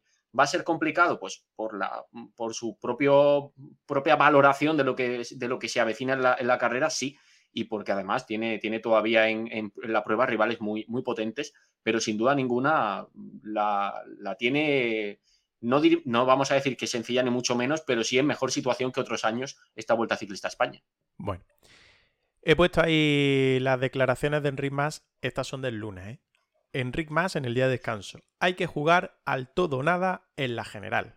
Pues no sé, ya lo veremos. Yo opino, soy de vuestra opinión, eh, o la opinión de algunos que creo que, mm, que no lo vamos a ver atacar. Pero bueno, abro la última de las cuestiones que tengo eh, sobre los primeros clasificados con la opinión de Alcobita que dice, decía ayer a Rafa Carrasco o decía ya Rafa Carrasco que ve antes en el podio a Carlos que a Enric, y este hombre entiende algo de ciclismo, y añadía, yo opino igual, cuidado con Carlos en las dos etapas del fin de.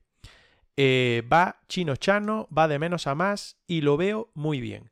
Y ahora os pregunto, ¿hasta dónde pueden llegar? No solo Carlos, sino Ayuso. ¿Hasta dónde pueden llegar si hay que pedirles algo? O si hay que dejarlos con la libertad con la que están corriendo hasta ahora. A mí de Carlos me gustó mucho cómo corrió sobre todo en, en Fancuaya, ¿no? que al final terminó llegando a la altura de, de Enric Mas. Enric Mas se lanzó a, ir al ataque de Renko, Ayuso y, Carlos fueron más tutelosos y al final a su ritmo Carlos llegó con el mismo tiempo que, que Enric Mas, Ayuso incluso le metió tiempo eh, se puede pensar en un Carlos en el podio, se puede pensar, sobre todo por lo que, por, lo que he dicho, que, parece que corre con, más cabeza fría, con más sangre fría y pues eso, no se vuelve loco, no sale al ataque de quien ve que a día de hoy está más fuerte que él, va a su ritmo y al final llega a la altura del reto, incluso metiéndole tiempo a alguno. ¿Por qué no puedes pensar que, que pueda llegar al podio? Por lo que estamos diciendo todos tanto de él como de Ayuso. Son muy jóvenes, que es la primera gran vuelta que corren, que no sabemos cómo van a responder a la segunda y tercera semana.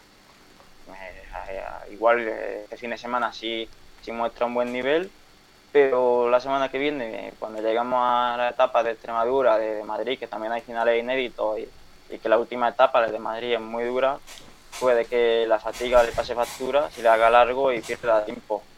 No lo sabemos pero a día de hoy está mostrando un nivel impresionante que nos está dejando a todos completamente sorprendidos, tanto uno como otro, tanto Carlos como Ayuso, que además he de remarcar que parece que a día de hoy la prensa como que está buscando un enfrentamiento entre ellos, siempre que hablan con, con uno o con otro, buscan ese pique, ese comparar Ayuso con Carlos y ellos dos lo están llevando muy bien, que no, oye, que son amigos, que sí, que están encantados de pelear el uno con el otro como llevan haciendo años porque llevan coincidiendo desde que eran cadetes, pero hay que buscar pique, que no, oye, son dos chavales que, van a darnos mucho en un futuro, pero vamos a disfrutar de los dos por igual y que los dos se llevan bien, que no hay que, buscar salseo. no sé si dejar a Fernando, si voy yo. Lo que él quiera, él manda. Dale, Fernando, dale, dale, dale. No, bueno, me da, me da un poco igual, la verdad. Mm, a ver, yo, tanto a Carlos como, como Ayuso, es dejarlo. Dejarlo tranquilo, presión, ya lo están haciendo. Si me preguntáis a los dos veo en el podium o pudiera, o pudiera ver en el podium, yo me da la sensación de que Carlos está como está más hecho. No solamente porque lleva un un poco más profesionales, equipo como dice Andrés, pero yo a Carlos lo veo muy capacitado de, poder hacer podium. No sé que lo voy a hacer, evidentemente es joven, no, ojalá no le metan ningún tipo de presión, pero imagino que eso es complicado porque al final sí, sí que se la meterán. Así que yo con lo que ya están haciendo, mi parte yo me doy por satisfecho porque no era un futuro bastante bueno para el español. Pero. Sí, pero pues, tú, que- tú has metido a uno de yo ellos en el podio. De los dos veo. Sí, yo metí a Carlos en el podio. Sí, sí, sí, sí.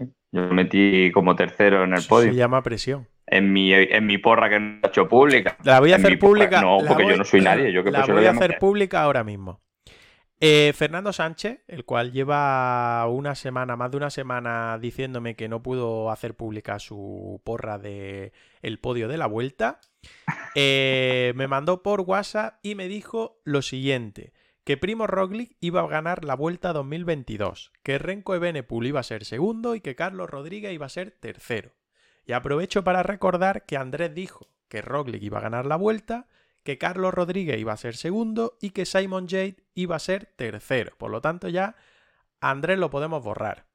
Roca dijo que Roglic primero, Jade segundo y Almeida tercero. Por lo tanto, ya Roca lo podemos eliminar. Eh, Son buenos visionarios. sin duda. yo dije que iba a ganar la vuelta Roglic, que Hitley iba a ser segundo y que Carlos Rodríguez iba a ser tercero. Por lo tanto, casi que me puedo borrar, aunque Hitley sigue en carrera, pero casi que me puedo borrar. Y Antonio Campos dijo que Carapaz iba a ganar la Vuelta a España, que segundo iba a ser Simon Jade y que tercero iba a ser Almeida. Por lo, Hostia. por lo tanto, Fernando, eh, Fernando creo, lo bien, ¿eh? que, no, pero creo que la gente puede decir que esto huele a pescado. Porque que lo diga, que lo diga en el Ecuador de la vuelta, huele a pescado podrido. Con Claro, perdón, ¿eh? Claro, ya te lo, ya te lo dije. Te lo Sí, dije, sí. lo vas a publicar con media vuelta y van a decir la gente, claro, nos ha jodido ahora. No, porque ahora igual te hubiera puesto a Renko en vez de a Roglic primero. Bueno, venga, dejamos, dejamos a Andrés que no, que no ha dicho nada. Perdón, Andrés. No, nada, respecto a los jóvenes, pues poco Venga, más que, que añadir. Ya nos han sorprendido a todos en esta vuelta y queda la otra mitad de la carrera. Ya nos ha sorprendido a todos. Yo al que veo con más opciones de podio, eh, y ahí coincido con Fernando, es a Carlos Rodríguez, porque mm, ha, ha dicho algo Fernando con lo que coincido, es que se le ve más hecho a la, a la- a la competición en una, en una general, en la lucha por una, por una clasificación general. Eh, hasta ahora, y es verdad, insistimos con esto, pero es que es tan cierto, queda muchísima montaña, muchas etapas decisivas, pero hasta ahora ha corrido con, con solvencia, midiendo muy bien sus esfuerzos. Ha mencionado Roca una etapa en la que le vimos eh, casi como a un ciclista experimentadísimo pese a su juventud, esa en Yernes y Tameza, en ese entorno del río Cubia, donde, donde parecía que se quedaba, que iba a perder mucho tiempo y, empezó a remontar, a remontar, a remontar para, para estar finalmente muy bien situado y, y guardar un- una posición en la general idónea, como, como la que todavía, todavía tiene. Así que aún confío en sus opciones de, de podio, porque, porque creo que además en, en- en las etapas de tanto de, de Jaén como de Granada, en los puertos tanto de Jaén como de Granada, quizá pueda tener un plus más con eso también de la, de la gente, de la emoción de, de correr en, en casa y, y pueda, pueda agarrarse muy bien a, la montaña y, seguir, seguir avanzando puestos. Y de, de, de Juan Ayuso, hay algo que comentaba Roca respecto a la rivalidad. Es verdad que a veces parece que estamos más preocupados en, en que rivalicen entre ellos que en disfrutar de los dos talentos que posiblemente en el futuro nos den muchas alegrías a los aficionados españoles. Pero también es evidente que por las cualidades de ambos se van a tener que encontrar muchas veces, van a tener que rivalizar muchas veces y, probablemente sean dos de los grandes rivales del, futuro eh, por los mismos objetivos, por, vueltas y, por carreras por, etapas. Eso no quita que, sigan teniendo una, buena relación y que, ese pique sea sano, sea, cordial y no pase, lógicamente, de la, competición. Pero eh, al final siempre, eh, automáticamente en el mundo del deporte, la propia narrativa del deporte se, se nutre también de eso, ¿no? De, de los, de los piques y de las rivalidades entre, entre los mejores. Bueno, pues que lo tengamos, que tengamos ese pique por muchos años, ¿eh? porque eso será positivo y será que los dos están arriba luchando por, por cosas chulas. Lo que no está chulo, al menos para los que estamos aquí, es el tropela, ¿eh? Desastroso. O sea, yo no he visto una cosa igual Para uno De- sí, ¿eh? desde hace tiempo. Eh, Vamos a ver quién se salva, Roca, porque creo que no nos salvamos ninguno. Eh, No, Ecuador, de la. Ecuador de la Vuelta, primero GNL, que empezó muy mal, que el año pasado nos barría todo y que este año no estaba tan fino, pues mira, eh, está poniéndose las pilas en la Vuelta. 2.470 puntos. Segundo Jorge Collado, cerquita, 2.418. Y tercero Albert- Alberto Salvatierra, 2.292. Cuarto José María Villegas. Quinto Daniel Merino. Sexto Fernando Sánchez, que estáis dando la cara. Séptimo, Alberto Fernández. Octavo, Hugo Pérez Villegas. Noveno, Dani Cantero. Décimo, Francisco Navarro. Undécimo, Paco Sánchez. Décimo segundo, Aitor Espinosa. Décimo tercero, Olivencia. Décimo cuarto, Roca. Y décimo quinto, Fran Rodríguez, el que por cierto hoy tiene falta por no estar con nosotros aquí en Twitch echando un rato, ¿eh? eh algo que decir sobre el lamentable tropela que estamos haciendo todo? Que somos unos visionarios, Yo que analizo, analizo mi tropela y digo, madre mía, es que no he dado una. He acertado con Primo, he acertado bastante con J. Vine, pero luego Carapaz desaparecido, Eguita desaparecido, Jangers ganó una etapa en el Tour y a la vuelta ha dicho, bueno, vacaciones en España. Es que bueno, Buitrago, bueno, es que del Bahrein no hay ni uno delante. Juan López, pues bueno, el pobre tuvo caída. Nada, es que no he dado ni una. Yo es que como he hecho como Nairo Quintana y no he tomado la salida, pues tampoco puedo, puedo añadir nada más, la verdad, porque... el tramador, el tramador. El debate me queda... el se, debate me queda muy Se quedó dormido. Se quedó dormido con, el tramador y no se enteró. ¿Qué lo vamos a hacer? Eh, Fernando, tú que nos estás salvando, anda. Yo, yo eh, estoy al acecho del podio. Bueno, bueno, bueno. Yo, eh, yo en mi línea, yo siempre estoy en mi línea ahí sobre el sexto, el séptimo. Yo un top ten, yo te firmo un top ten en cualquier carrera que vaya. Em, de vuelta a España, yo creo que lo vamos a dejar aquí porque hay un temita más antes de luego ya despedirnos. Eh, nada, alguna puntualización que queráis hacer, que no hayamos tocado sobre la vuelta, ¿vale? Algo cortito, ¿eh? Al toque, primer toque que no tienes corresponsal para mañana en la salida. Bueno, eso ya lo hablaremos después. ya, lo, hablaremos después el por qué. No, porque me voy a la llegada. Es fácil. Vaya, hombre. Ah, bueno. Ah. Bueno, pues tenemos corresponsal en la llegada. No, porque no va, a, haber directo, no va a haber directo en la llegada. las gallinas que entran, pues las que salen. ¿Cómo que no va a haber directo? Yo, te, yo te conecto, yo te conecto desde Peña Blanca, yo no tengo ningún problema. Dale, Roca. no tengo ningún problema. Dale, Roca. Que, a ver, que, bueno, que yo ya he comentado que estaré en las dos etapas de, del fin de semana, así que a ver si nos vemos por allí y hacemos una pequeña quedada de GRP haciendo la goma. Perfecto, no suena mal.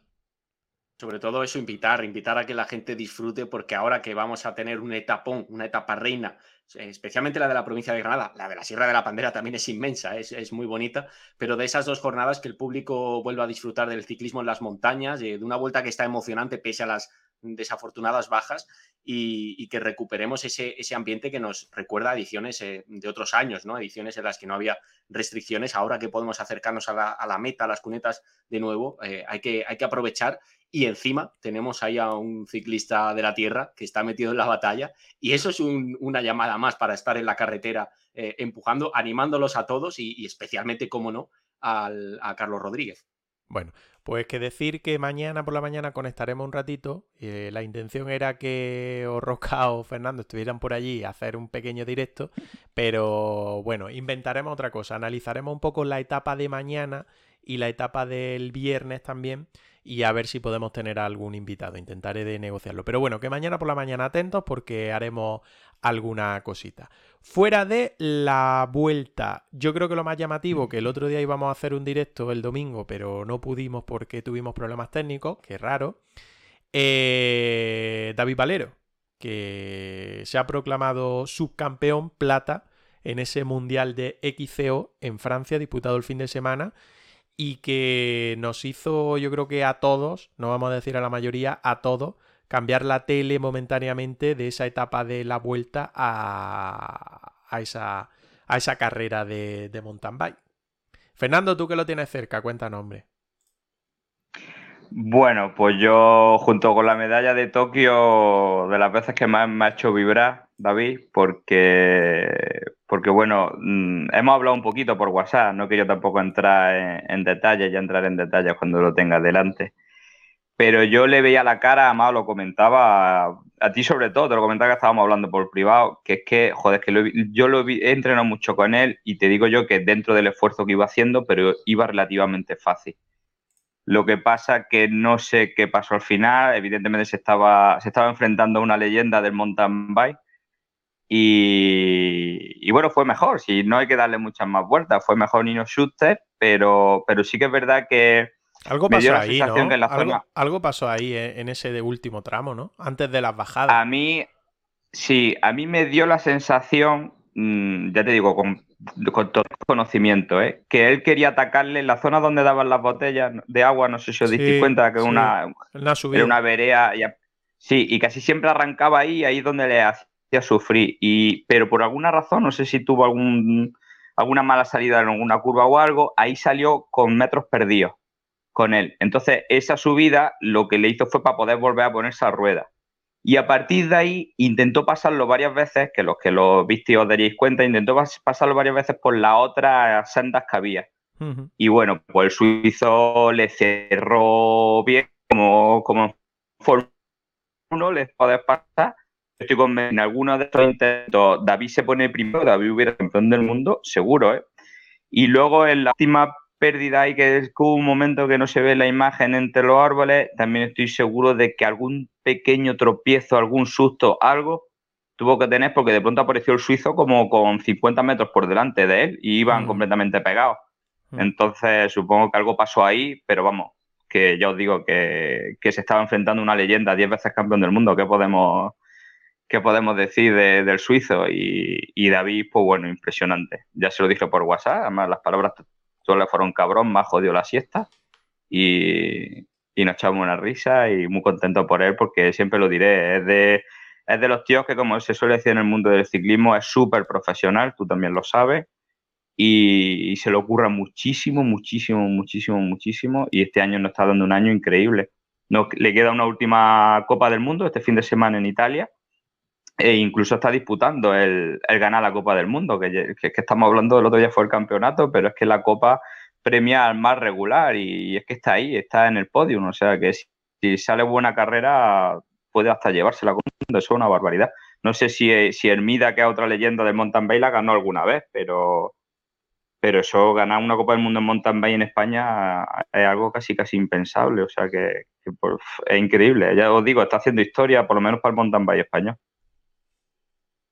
Es verdad que ese día es que todos vibramos, eh, nos cambiamos a, ver a Valero, eh, dejamos ahí durante ese tiempo, lógicamente, la, vuelta de lado, porque es que, especialmente cuando eh, quedaban entre tres y dos vueltas para el final, ahí había un momento en el que, parecía que se lo llevaba. Y, Fernando, lo, íbamos hablando en directo en, el, en, Telegram, Fernando nos, lo iba describiendo muy bien, porque él, lógicamente, le conoce de primera mano y al final nos dio a todos un poco de rabia por lo cerca que estuvo, pero hay que valorar el, resultado estratosférico que ha conseguido, que ser subcampeón del mundo a este nivel y con, una leyenda enfrente como, el suizo, eh, es, un, es un impulso al palmarés, a un palmarés ya de por sí rico tremendo. Eh, bueno, yo sobre lo de lo de Hermida que ha comentado, buscado y no ha ganado nunca la Copa del Mundo. Si pone que ha ganado varias pruebas y que ha sido podium en la general seis veces, en 2001, 2005, 2006, 2007, 2008 y 2009. O sea que en caso de que a Valero se le dé bien esa última prueba y consiga poder ganar la general, haría historia en el, en el ciclismo español de, mountain bike. Yo creo que ya entra, entra dentro de la historia, aunque, aunque no lo logro, aunque no lo logre, entra dentro de, de la historia. Di Fernando. Nada, iba a decir eso, que no me sonaba. Yo sabía que Hermida tenía un, mundial, sí tenía, pero no me sonaba que hubiera ganado Copa del Mundo. Así que, pues, lo que estábamos diciendo. Que, y con lo que estás diciendo tú ahora mismo, que ya de todas maneras David ha conseguido, ha conseguido entrar en la historia, al menos del mountain bike español, evidentemente, porque, porque es impresionante además el temporadón que está haciendo. Yo creo que, le ha cambiado algo en la cabeza, lo que siempre decimos es importantísimo la cabeza para, cualquier deportista, vamos. Y, la medalla del año pasado de Tokio yo creo que le ha hecho quitarse complejo, el ves que aún más lento saliendo puede remontar porque tiene motos para ello y, vamos, ya os digo, eh, flipando con el año que está haciendo y, y, que sea por mucho tiempo más, aunque aunque fijaros, 33 años tiene. Yo siempre le decía que, que le iba a ver con el arco iris, pero de, de mountain bike maratón. Pues este año casi lo vemos con el, con el de cross country. O sea que, que ya me, me, callo la boca porque nos puede dar un susto cualquier día. Bueno. Vamos despidiendo, vamos recogiendo, que ya llevamos aquí bastante rato. Yo creo que más de una hora y media, ¿no? A ver. Eh, sí, una hora y Casi- media casi casi. una hora y media. Sí, una hora y media. estamos colando de lo que habitualmente hacemos en los podcasts, pero bueno, hemos echado un buen rato. Venga, voy despidiendo, a ver si nos vemos el fitness, lo que ha dicho Roca, y podemos echar un, un ratejo más, aunque sea por aquí, en persona o como sea. Fernando Sánchez, que disfrute usted de la etapa mañana, del sábado creo que dijiste que no iba y del domingo también. Sí, eh, como has dicho, mañana, bueno, por un tema del equipo voy a ir a la meta y no estaré en la salida, que era la Pero intención equipo, primera. Sí, algo de algo hay por ahí, algo hay por ahí. Y el sábado no, porque tengo carrera por la tarde. Y, y el domingo, pues como estabais diciendo, de vernos por ahí, yo animo al que quiera acompañarme, que estaré por ir saltando cerros y luego estaré en la olla de la mora para ver a esta gente. Alfonso me dice que no, Alfonso, vente, joder. Huyan, es trampa. Escapen No, mientras no. puedan. Bueno, No es trampa, voy a hacer lo mismo que ellos, pero sin venir de Marto y añadiendo alguacil. O sea, Uf, una cosa fácil. tranquilidad, tranquilidad, no, no te pongas muy nervioso y tienes que ver los ciclistas. Que vamos Sí, hablando, que vamos hablando. Fernando, un abrazo. Ok, chao a todos. Un abrazo. Roca, eh, lo dicho, que disfrutes estos días. No sé si mañana vas a ir a verlo, pero ya has dicho que sábado sí y que, mm, y que domingo también. Así que, y tienes una cosilla por ahí, ¿no? Que me has dicho por chat. Tengo, tengo muchas ganas de ver el domingo a, Fernando subir Sierra Nevada para arriba. A ver cómo va, si va recto, va haciendo eso, ya lo contaré, ya lo contaré. Ya dejaré por Telegram, chicos, he visto a Fernando, ay- ayudarle, por favor. Cuidado que no Sí, llegue nada, con Jay eso- Vine y con Miguel Ángel López. ¿eh? Uf, cuidado, eh, que nos deputa la etapa. Bueno, pues nada, simplemente era pedirte comentar que esta noche, a raíz de lo que he comentado en Telegram, que sobre todo lo puse más mirando a, Andrés, que somos los que más nos gusta el ciclismo femenino, no sé Sí. si alguien más en Telegram y por aquí seguirán tanto el ciclismo femenino, pero como ha llegado la nueva reglamentación para el equipo UCI Continental, pues esta noche voy a hacer eh, un directillo en Instagram con, con un amigo, con 10 a 44, que de hecho estaba por aquí Sí, hablando sobre esto y tendremos algún director de, de algún equipo continental por ahí eh, comentándonos cómo puede afectar eso a, a los equipos continentales que ahora mismo son muchos y veremos a ver el año que viene si seguimos teniendo tantos como, como a día de hoy. pues muy interesante. Déjanos tu cuenta, dil tu cuenta para que quien quiera pues te pueda seguir esta noche y la hora. Sí, eh, en Alfonso Rocky y bueno, ahora lo pondré por Telegram y será a las diez y media. Muy bien. Pues más que interesante, estaremos atentos. Roca, que hablamos la próxima semana y a ver si podemos echar también esta semana un rato. Un abrazo. Eso. Y nos veremos el fin de por, por las cunetas. Seguro que sí. Eh, un abrazo, un abrazo, Roca. Andrés, lo mismo, que estamos en contacto, que a disfrutar de la vuelta al fin de semana y que ánimo, ¿eh? Para tu vuelta mañana también. Muy bien, muchas gracias. Sí, mañana es 1 de septiembre, hay que, hay que arrancar con ánimo. Afortunadamente también tenemos esa motivación del fin de semana ciclista justo casi de manera inmediata. Y nada, oye, muy ilusionados ¿eh? con el día de hoy porque hemos podido emitir íntegramente el podcast también a través de Twitch y yo creo que todos teníamos muchas ganas de que llegara este, este salto, este momento en el que eh, evolucionamos hacia una nueva plataforma, por supuesto, sin dejar el, el podcast tradicional, que, que es, una, es una apuesta que, que obviamente se mantiene, como no podía ser de otra manera. Pues sí, la verdad es que sí. Que muchas gracias a los tres, que estamos en contacto lógicamente. El miércoles seguro hacemos, grabamos el podcast y emitimos por aquí por Twitch. Y lo dicho, mañana y pasado seguramente por la mañana un ratejo. A quien se quiera sumar que se sume para echarme, echar conmigo un rato y a ver lo que podemos ir haciendo. Así que seguidores, eso sí, que se hagan seguidores todos y así les salta el aviso de cuando lanzamos directo. Chicos, un abrazo, estamos en contacto. Un abrazo grande. Y a todo el que ha llegado hasta aquí, pues eh, incluido a los que habéis estado haciendo comentarios en el chat de Twitch, que os lo agradecemos, eh, 10A44, Alcovita, también hemos tenido por ahí eh, a Joaquín Montilla, no sé si me olvido de alguien, eh, Paco Diógenes también ha hecho algún comentario, lo dicho, que muchas gracias, se agradece, que esperamos ser cada día más, eh, que os hagáis seguidores, porque eso nos va a hacer llegar a esos 50 para dar ese paso como decía antes, que queremos dar eh, dentro de la plataforma, activar la sub y demás. Y que todo esto lo subimos esta noche a las plataformas habituales de podcast y que lo podéis escuchar también. Así que os lo agradecemos, eh, os esperamos el próximo miércoles, el miércoles de la semana que viene, seguro. Y como digo, si os hacéis seguidores, pues llevaréis también alguna sorpresa con esos directos que lancemos eh, de manera alterna, cuando podamos juntarnos y tengamos algo que decir interesante. Un saludo a todos, muchas gracias y nos vamos escuchando por aquí, por los podcasts y demás sitios. Un abrazo, chao chao.